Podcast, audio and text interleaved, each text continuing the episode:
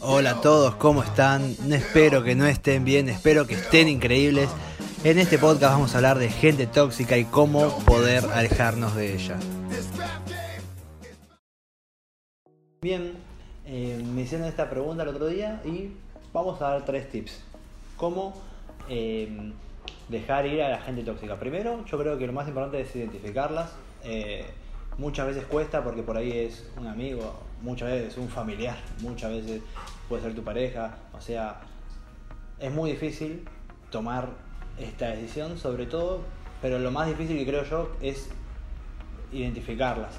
Primero hay que identificarlas y a pesar de que duela, tener conciencia de que esa gente no suma, sino que resta en tu vida, por ahí son muy negativas, por ahí se quejan mucho, por ahí eh, no te aportan. Entonces yo creo que lo primero es identificarlo para luego poder hacer un proceso en el cual, en el cual tenés que dejar ir. Yo creo que es muy importante como punto número dos, eh, marcar tus límites, imponerte de cierta forma, no de una forma agresiva, sino imponerte en el sentido de eh, poner tus límites. La gente negativa por ahí es muy contagiosa, entonces tener mucha inteligencia emocional como para poder manejar ciertos niveles de estrés. La gente tiene muy buen eh, eh, inteligencia emocional es muy buena manejando el estrés de la gente tóxica, entonces por ahí desarrollarnos de ese lado y poder eh, no contagiarnos, que por ahí es lo más eh, difícil, ¿no? Escuchas a alguien que se queja y te empiezas a quejar, escuchas a alguien que es muy negativo y si te contagia, entonces siempre tener los valores, los principios de uno y imponerlos por sobre todo, ¿no? el punto 3, supongo que es el más difícil de todo, pero es tomar la responsabilidad de dejar ir vos querés, tenés proyectos para tu vida, tenés tus principios, tenés tus objetivos y esa gente claramente no suma, muchas veces resta y muchas veces eh, hasta mucho peor. Entonces yo creo que es una decisión, es un compromiso y, y, más allá de tener lástima, más allá de que te duela por ahí dejar de juntarte, de ver o ciertas cosas con esas personas, es hacerlo por vos. O sea, vos sos mucho más importante. Si vos no estás bien, no podés hacer bien a nadie. Entonces es muy importante eh, que tomes esa decisión y que la tomes por vos.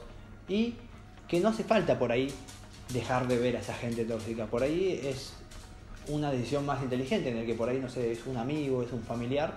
Y por ahí en vez de compartir ciertas cosas con tu familia, compartir ciertas cosas con tus amigos, lo compartís con gente que por ahí te suma más en esos ámbitos donde vos querés desarrollarte y en los ámbitos que por ahí vos vas un día a la casa de tus papás y te juntas con ellos y dicen hay algún familiar medio tóxico, por ahí te lo podés bancar un ratito en algún evento, en alguna cena.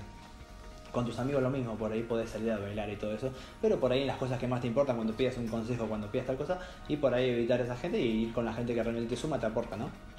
Eh, yo creo que no nada es blanco y negro, sino que yo soy muy exagerado, pero... Eh, por ahí es mucho mejor los grises, ¿no? Entonces ser inteligente de este lado y no por ahí dejar de verlo, cortar vínculo totalmente, sino ser inteligente y cuando necesites a alguien que te aporte, buscar a la gente que te aporta y con ellos compartir cosas más eh, comunes, cotidianas, eh, por ahí no todos los días, entonces vos por ahí, no sé, vas a una fiesta y hay una de estos amigos tóxicos y no pasa nada, vos te lo bancás en el momento que se quejen, en el momento que tienen algo negativo, en el momento que haya una actitud tóxica, vos simplemente cambias de tema, la desvías o, decís algo positivo como para dejar en offside, digamos. Así que estos son mis tres consejos de hoy. Espero que lo disfruten y les guste.